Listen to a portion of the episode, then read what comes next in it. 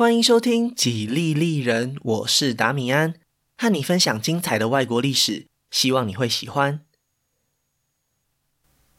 今天是日本史的第十四集——紫藤花谢。在节目开始前，先和大家提醒一下，本集节目的时间线和第十三集是完全重叠的，所以其实是承接在第十二集后面。虽然第十三和第十四集分别强调的重点很不一样，但是如果可以对照这两集的框架，我觉得会比较宏观一点。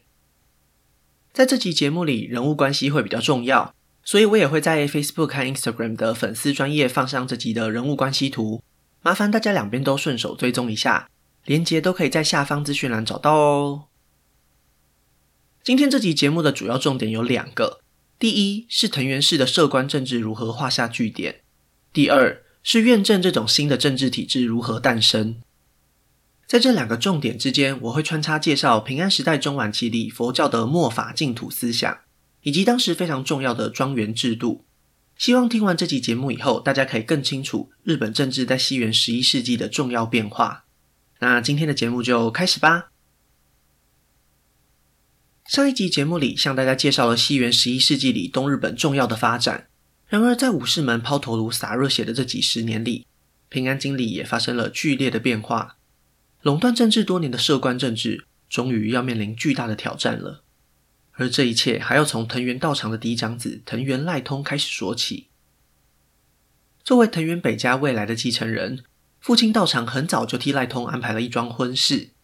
既然是未来要成为摄政官白的嫡长子，结婚的对象当然是要讲求门当户对。所以在众多候选人之中，村上天皇的孙女隆基以皇族的身份脱颖而出。很快就和年轻的藤原赖通成亲了。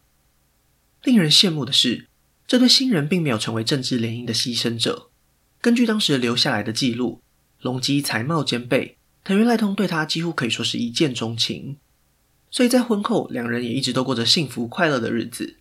唯一美中不足的是，经过了好几个年头，隆基一直都没有生下孩子。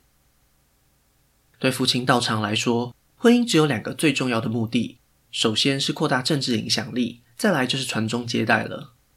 如果赖通可以赶快有自己的儿子，那么藤原北家未来权力交接的过程也会比较顺利。另一方面，如果是女儿先来报到，那也非常令人开心。毕竟这个家族的繁荣有很大的一部分是建立在把女儿嫁给天皇这件事情上。总而言之，在藤原道长的眼里，子孙满堂一定就是最好的结果。所以当他发现隆基没能怀孕时，丝毫没有犹豫。马上又替赖通找到了第二任妻子的候选人，这一次是三条天皇的女儿，比隆基的身份又更尊贵了一些。没想到赖通竟然极力反对父亲的安排，原因很简单，因为隆基得知这个消息以后一直闷闷不乐，当时和妻子感情还非常好的赖通实在不忍心看他难过，于是就透过各种方法去拖延这门婚事。藤原道长对此非常愤怒。当众斥责赖通，一个要成大事的男人，怎么能被男女情爱左右？如果隆基生不出孩子，你就应该赶快把握时间，迎娶第二甚至是第三任妻子才对啊！来自父亲逼婚的压力，让赖通非常苦恼。不过他很快就找到了一个非常实用的借口，那就是属于宗教迷信的怨灵传说。由于隆基的父亲在几年前就已经过世，在那个年代里，只要是可能会让往生者不满意的事情，就有机会让他们成为心怀不满的怨灵，所以赖通就以担心怨灵作祟为理由，向父亲道长婉拒了这门婚事。藤原道长虽然心里非常不满，但是怨灵这种事情还是宁可信其有，只好就这样作罢了。几年后，虽然藤原赖通还是娶了其他女性，但是他们的身份和隆基相比之下略逊一筹，所以并不会威胁到隆基的地位。藤原赖通也才终于获得了几位儿子。等一等，赖通的婚姻状况真的对日本政治历史造成了什么影响吗？虽然不能直接归因于此，但是从结果上来看，也许真的是因为赖通保守的婚姻态度，才导致了藤原北家地位的松动。另一个不能忽视的关键是，赖通的运气真的不好，在他后来好不容易生下的七位亲生子女之中，只有一位是女儿，所以等于是把整个家族的未来都赌在了这位女儿的身上。一旦他和天皇生育的状况不顺利，就再也没有其他补救的方法了。这种后代性别的随机性，在这个时期也成为了历史进展的重要推手。西元一零三六年，藤原赖通的外甥后一条天皇驾崩，由于他生前并没有留下任何一位皇子，皇位就传到了另一位外甥后朱雀天皇的手中。已经担任摄政官白二十年的藤原赖通，在这一刻终于开始感到不安了。后一条天皇的离世，意味着他已经错过了第一次机会。如果不赶快和皇室联姻，只怕他距离天皇的关系会越来越远。不过问题是，虽然他唯一的那位女儿也在这一年出生，但是她不过只是几个月大的女婴而已啊，又怎么可能让她嫁给后朱雀天皇呢？幸好在几年前，藤原赖通在儿子们陆续出生以后，就察觉到情况不对，赶快收养了一位皇族女孩，勉强还可以算是自己的女儿。虽然两人之间只有很淡薄的血缘关系，但是迫于眼前巨大的压力，藤原赖通也只好将她送进宫里，嫁给了后朱雀天皇。接下来发生的事情只能用造化弄人来形容了。赖通他自己想要女儿，偏偏连续生了六位男孩。相反的，当他满心期待这位养女可以替后朱雀天皇生下皇子时，最后却只得到两位女孩，可以说是老天爷给他开了一个最大的玩笑。九年后，后朱雀天皇也驾崩了，藤原赖通的第二个机会就这样毫不留情地飞走了。唯一值得庆幸的是，在后朱雀天皇年轻时，曾经迎娶了藤原道长的第六个女儿，两人也幸运地生下了一位皇子。这位皇子在这个关键时刻继承了皇位，成为了后冷泉天皇。所以藤原赖通算起来还是天皇的舅舅，可以继续担任摄政官白。不过话虽如此，他要面对的时间压力也越来越大。在第十二集的节目里有提过。藤原北家内部的冲突，往往是源自于谁有资格可以把女儿嫁给天皇。照理来说，藤原赖通应该是可以仿效父亲藤原道长去垄断这个权力的。然而，现实的情况已经不允许他再继续自私下去了。为了延续藤原北家的影响力，赖通只能做出让步，同意让弟弟教通的女儿也加入宫中，成为后冷泉天皇的皇后。没想到，这样的妥协还是没有替家族换来什么好的结果。同样的厄运也降临到了藤原教通的身上。虽然他的女儿入宫以后很快就顺利怀上一位皇子，但是后来发生的事情却更加悲惨。这位藤原北家引颈期盼的男孩，在出生的当天还没来得及享受众人的关爱，就已经不幸夭折了。西元十一世纪中叶，对日本朝廷来说，就是这样一个多灾多难的年代。在皇子夭折的两年后，东北的陆奥地区就传来了一个坏消息。新上任的陆奥首领藤原登任表示，当地的豪族安倍氏蛮横无理，不愿意配合土地调查，甚至还带头造反。当然，大家如果还有印象的话，这其实就是上一集节目的内容了。这里先不多加赘述。面对眼前发生的种种不幸，迷信的日本人又再度找到了一个可以说服自己的解释。不过这一次，终于不是怨灵的传说了，他们找到的答案就藏在那一本本深奥的佛教经典里。根据佛经里的记载，佛祖释迦牟尼在涅槃前曾经向弟子们表示，当他离开人世以后，世界将会按照顺序进入正法、相法以及末法的三个阶段，分别各是五百年、一千年以及一万年。虽然世界各地历法计算的方式并不统一，很容易会出现计算错误的情况，但是在日本，大家几乎都相信释迦牟尼是在距离当时一千五百年前涅槃的。换句话说，西元一零五二年，就是即将进入末法时期的元年，所以全国上下都紧张兮兮，对未来充满了极度的怀疑。等一等，不过就是一个新时代的开始，有必要这么紧张吗？原来佛经里不止做出了时间上的分段，同时也向所有信徒表示，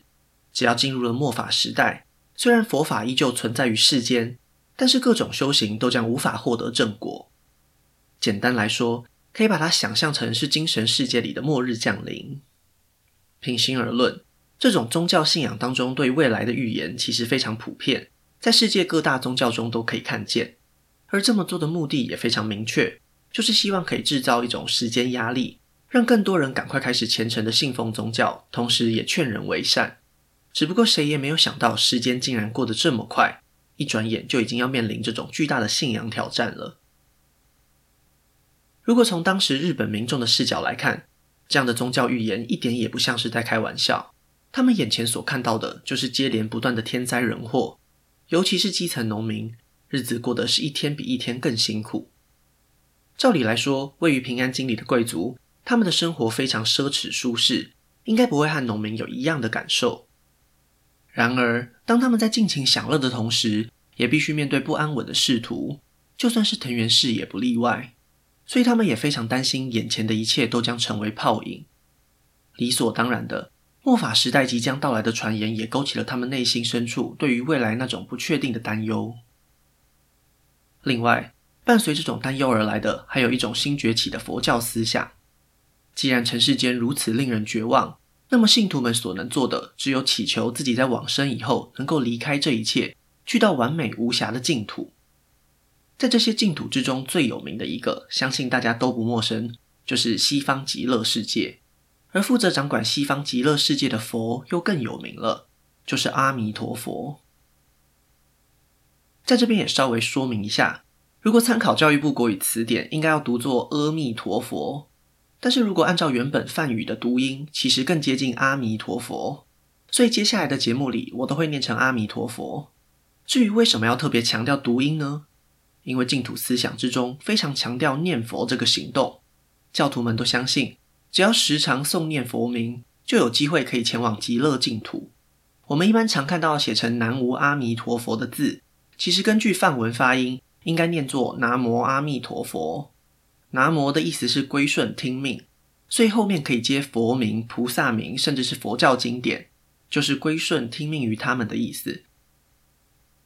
这种特别向往极乐世界的净土思想，一开始并没有自成一派，只是依附在天台宗之下。等一等，这个天台宗又是从哪里冒出来的呢？帮大家复习一下，在第八集节目里，桓武天皇让最澄和空海这两位高僧前往唐朝学习最新的佛法，其中最澄归国以后创立的就是日本的天台宗。不过在平安时代初期，天台宗里融合了不少相信神秘力量的密宗，是在经过了两百多年以后，才渐渐脱胎换骨，迎来了净土思想的崛起。未来在镰仓时代里还会演变为新佛教的其中一个代表门派，之后还会继续和大家介绍。那么时间回到西元一零五二年，藤原赖通面对这个令人担忧的末法时代，又做出了什么样的回应呢？他的选择和许多统治者一样，就是将这种虔诚的敬意转化为现实世界中的行动。其中最直接的方法，当然就是兴建佛寺了。他父亲藤原道长生前的居所，位于平安京东南方的宇治，所以藤原赖通兴建佛寺的地点就选在这里。他将父亲旧有的房舍重新改建，耗费了可观的人力物力，终于修建出一座金碧辉煌的日式庭园，也就是大名鼎鼎的宇治平等院。其中保存至今的阿弥陀堂，就是供奉着西方极乐世界的主人阿弥陀佛，又因佛堂屋顶的金凤凰雕饰而被人们称作凤凰堂。如果听众朋友们有机会造访京都，非常推荐大家顺道参观这座位于京都郊外的名胜古迹。因为平等院凤凰堂的主体就是依据佛经里西方极乐世界的形象所打造的，不仅见证了藤原氏最后的辉煌时刻，也体现了平安时代中晚期里人们对极乐净土那种强烈的追求。藤原赖通在修建平等院时如何祈求来世，已经无从得知，但是可以确定的是。他对现世依然还有未能实现的心愿。没错，就在侄女痛失宝贝皇子一年以后，赖通非常务实的将自己十四岁的女儿送入宫中，也嫁给了后冷泉天皇。由于她是理所当然的摄政官白，女儿当然也不意外的成为了皇后。藤原北家的命运全部都维系在这位新皇后的肚皮上。然而，令人头痛的是，后冷泉天皇的身体状况一天比一天糟糕。还染上了一种会让手脚浮肿的怪病，所以接下来的十几年里，不要说是流着藤原氏血脉的孩子了，就连一位皇子也没有出生。而这铁一般的事实将会导致藤原赖通最不想看到的结局。这位已经担任将近五十年摄政官白的老者，不仅错过了自己的第三次机会，还立刻就要面临政治生涯最大的危机，因为排在天皇继承第一顺位的。是后冷泉天皇同父异母的弟弟尊仁亲王。为什么这么说呢？因为当年后朱雀天皇驾崩时，陪伴他走完最后一程的藤原赖通，虽然同意永历后冷泉天皇，但是对于先皇想要册封尊仁亲王为皇太子的想法，却是一种模棱两可的态度。原因非常简单，因为尊仁亲王的母亲是三条天皇的女儿，如果真的由他来出任天皇，那赖通不仅外公当不成，就连天皇的舅舅也不是。所以赖通的策略就是能拖就拖，只要等到后冷泉天皇生下自己的儿子以后，就可以将尊仁亲王排除在继承顺位之外。平心而论，这样的想法对藤原北家来说是再正常不过的了。不过就在这个关键时刻，藤原赖通的四弟跳了出来。他认为藤原氏的权威本来就是根源自天皇，如果未来发生继承皇位的争议，可能也会对藤原氏造成伤害。所以在他的坚持之下，赖通才勉强同意举行册封仪式。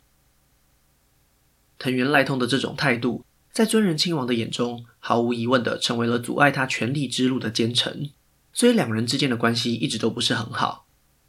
在成为皇太子以后的这二十多年里，尊仁亲王也都一直活在恐惧之中，因为一旦藤原赖通或是教通的女儿生下后冷泉天皇的皇子，那他就立刻要倒大霉了。从过去历史上的例子来看，只有皇太子的地位被剥夺，都还算是幸运的了。就是在这种随时都有可能陷入危险的处境之下，尊仁亲王一天一天长大，成为了刚过三十的青年才俊。相反的，他同父异母的哥哥后冷泉天皇，却像即将熄灭的烛火，让人看不到任何希望。西元一零六八年，意识到后冷泉天皇即将不久于人世的藤原赖通，终于决定放弃摄政关白的位子。以年纪和身体健康为由，宣布退休了。虽然赖通的弟弟教通顺理成章地接任了这个地位崇高的官职，不过明眼人都知道，未来即将失去外戚身份的藤原北家，就算还能保住摄政关白的头衔，影响力也必定要逐渐衰退。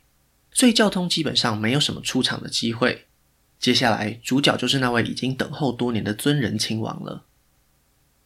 两天后。病痛缠身多年的后冷泉终于放下尘世，启程前往西方极乐世界。皇太子尊仁亲王也就按照原本的安排登基，成为了后三条天皇。这位野心勃勃的新统治者，早就已经想好要如何推倒藤原氏的高墙了。不过，在他大展身手以前，先来和大家介绍一下他的追号，也许更能明白他的终极目标。在这一集节目里，大家应该也有发现，几乎每一位天皇的追号前面都多加了一个“后”字。这样的情况在未来的节目里也会经常出现，不过大多数并没有特别的含义，单纯只是和之前的某位天皇生前活动的住所一样，又或者只是埋葬在同一个地方而已。不过后三条天皇的追号就不一样了，他是自己在生前就指定追号的，想当然这么做一定有他的用意。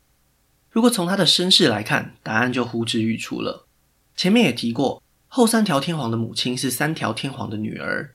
这句话虽然乍听之下平淡无奇，但是对当时的人来说，这其实是难以想象的一件事。因为自从宇多天皇驾崩以后开始，有长达一百七十多年的时间里，每一位天皇的母亲都姓藤原，所以后三条天皇登基以后，最想向天下人宣告的，就是他并非活在藤原氏外戚阴影下的傀儡天皇。更精确的说，他的追号后三条，就是要告诉大家，我的外公不姓藤原，而是三条天皇。这种父母双方都来自皇族的身世，就是他之所以尊贵而与前几任天皇不同之处。从这一刻起，他将要夺回被藤原氏窃取的权威。不得不说，后三条天皇的运气也真是不错。他登基时所要面对的是才刚完成权力交接的新官白藤原教通。虽然在摄关政治的末期，藤原氏成员还是遍布在朝廷之中。但是，真的有能力或是具有敏锐政治嗅觉的精英，已经屈指可数了。而且，其中杰出的人才还有不少出身自旁系的分家。这种长期被排挤在政治核心以外的背景，让他们与新天皇之间存在一种潜在的同盟关系。所以，后三条天皇很快就笼络了不同派系的藤原氏贵族，并且同时大力提拔留着皇室血脉的源氏贵族，在朝廷里迅速建立起自己的执政团队。在短短的几个月内，就架空了刚上任的关白藤原教通。如果后三条天皇就此满足，但很有可能在他驾崩以后，一切又会重新回到旧有的秩序里。要推倒藤原氏这堵高墙，他还必须从墙角开始挖起，而这个墙角就是藤原氏最大的经济来源，也就是遍布在全国上下的庄园领地。所以接下来有必要先简单介绍一下庄园的发展。在第十一集的节目里，有介绍过日本政府征税逻辑的改变，也和大家介绍了受领和富民这两个不同的阶级。那么问题来了，难道征税方法改变以后，真的就让国家收入稳定了吗？在一开始真的是这样，没错，因为地就是这么多，如果按照田地来衡量税负，除非发生严重的旱灾，否则应该可以一直拿到固定数量的税收。然而大家也都知道，真实世界的状况远比理论还要更复杂。往往是上有政策，下有对策。大地主们手中握有庞大的田地和产业，又怎么可能会乖乖缴税呢？在这些地主之中，最恶名昭彰的就是藤原氏了。这背后的逻辑也很简单，因为自从进入社关政治以后，藤原氏就不只是大地主了，他们同时也成为了政府的领导阶层。当朝廷委派受领前往全国各地征税时，虽然希望他们拿很多钱回来，让政府可以有足够的经费花用。但是可没有人会希望拿自己的钱出来啊！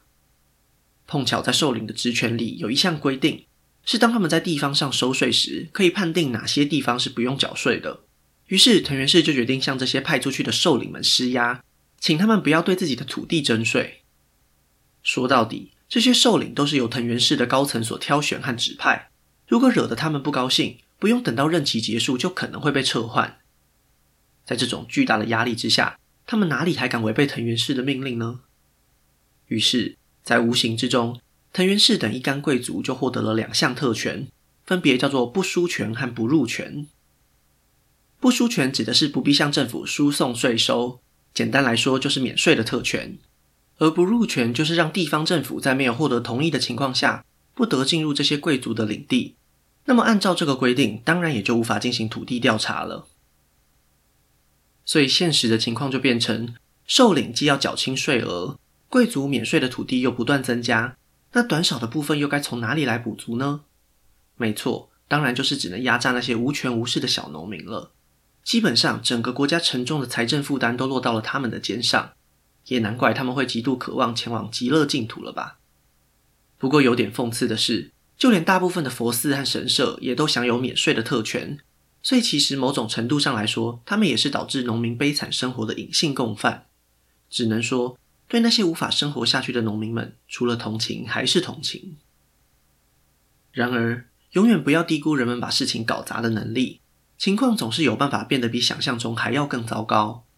一开始，虽然贵族阶级免税，但是毕竟他们位于金字塔顶端，人数还是比较少。就算祖先留下来的基业庞大，也不至于把整个国家的税基完全侵蚀掉。不过，懂得避税的可不只有贵族啊！许多小老百姓发现，兽领只要看到贵族的领地，就会乖乖打退堂鼓。一开始，他们对这种现象是敢怒不敢言。然而，长时间下来，他们心中也有了一个大胆的想法：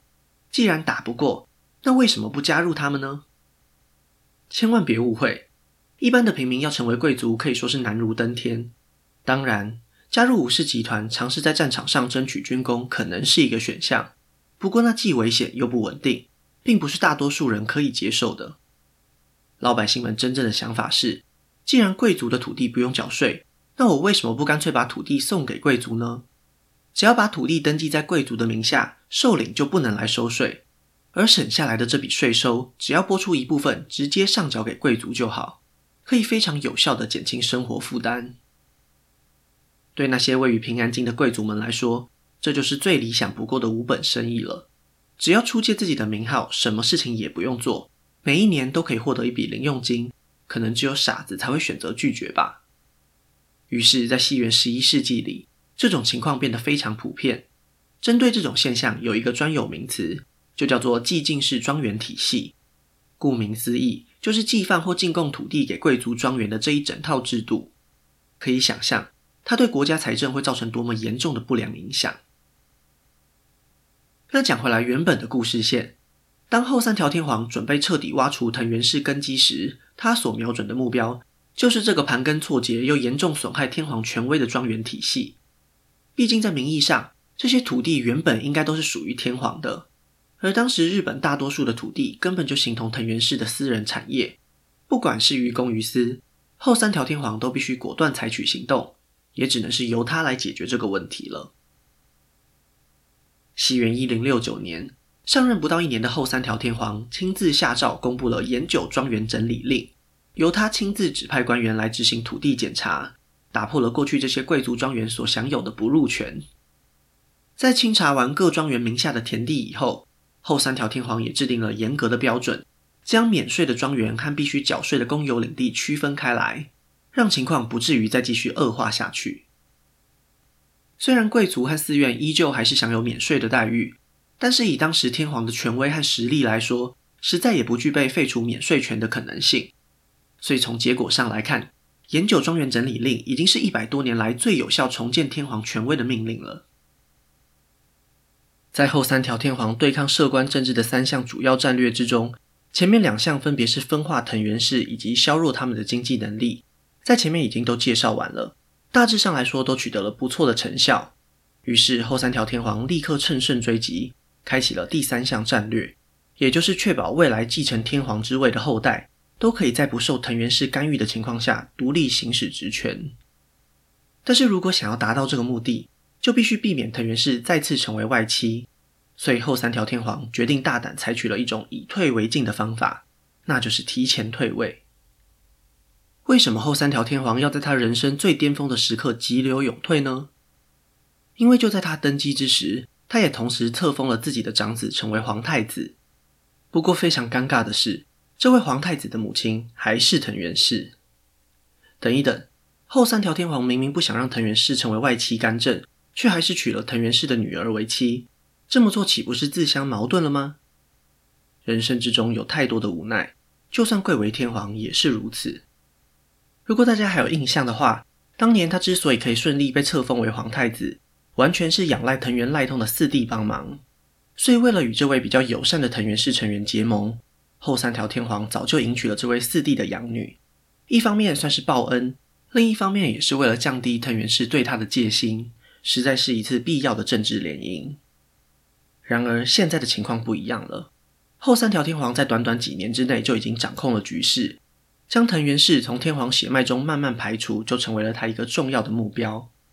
只要让长子提前登基，后三条自己就可以利用太上皇的身份来指定皇太子的人选，确保继承顺序符合自己的安排。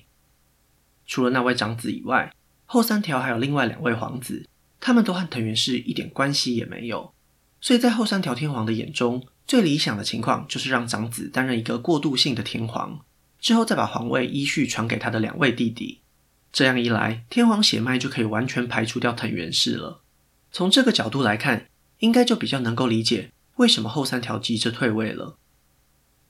西元一零七二年，后三条天皇将皇位传给了年仅十九岁的长子，也就是后来的白河天皇。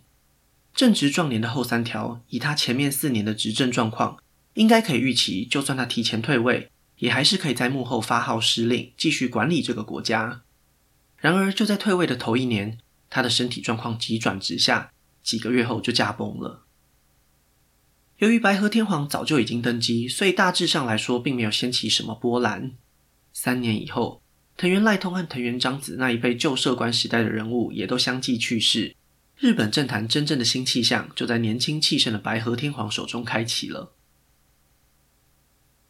在白河天皇执政的初期，其实权力结构并不稳固，因为大家虽然服从他的权威，但是同时也会有人向皇太子时仁亲王靠拢。不管是在朝为官的贵族，还是地方上的武士集团，都已经开始表现出这种明显的迹象。位于东日本的河内源氏就是一个很好的例子。在白河天皇登基以后，为了巩固自己的权威，曾经邀请源义家带兵进入平安京，就像是举行阅兵典礼一样招摇过市。企图吓阻那些想要见风转舵的墙头草们，但是源一家在不久之后也很快就表明了他的态度，他并不想成为专属于白河天皇的武力。如果皇太子时仁亲王有需要，他也可能会替他服务。从此，在白河天皇心中，河内源氏的忠诚度就被打上了一个大大的问号。这样的情况到了西元一零八五年，终于迎来了一个重大的转变。本来已经被册封为皇太子的时仁亲王，因为染上天花，在这一年不幸过世。白河天皇知道这是一个不可多得的好机会，立刻就采取了行动。虽然在后三条天皇过世前的安排，继承顺位应该要轮到白河天皇另外一位弟弟的身上，但是毕竟口说无凭，在还没正式册封皇太子以前，这些讨论都不算数。为了要快速解决眼前的问题，白河天皇只剩下一个方法了，那就是仿效他的父亲提前退位，强行将自己的亲生儿子拉上天皇之位，也就是后来的枯河天皇。不过这一次的退位却有了完全不一样的结果。白河天皇的寿命可比他父亲长得多，也因此他可以有效地在幕后操控政局，成为真正握有实权的统治者。在这种统治模式下，退位的上皇将会直接从他的住所里下达指令，而这些地方通常被人们称为某某院，所以这种新的政治形态就被称为院政。在摄关政治结束以后，新时代终于到来了。就在白河天皇退位的这一年。东北方的陆奥再一次爆发动乱，也就是上一集节目里提过的后三年之役。由于源义家过去并没有向白河天皇展现百分之百的忠诚，所以白河天皇也决定将后三年之役认定为一场宗族内的私斗，完全没有给予任何封赏。从这一刻开始，河内源氏就应该要猜到，在他们前方的道路将会布满了荆棘，而沉寂已久的平氏也已经开始摩拳擦掌。准备在这种特殊的院政体制下大展身手了。那今天的故事就先分享到这里，下一集我会继续分享更多属于日本的故事。如果喜欢我的节目，可以顺手按下关注或追踪，也拜托大家到 Apple Podcast 和 Spotify 帮我评分留言，这会对节目有很大的帮助。另外，如果想要透过行动支持我继续制作节目，在下方资讯栏也可以找到小额赞助的连结哦。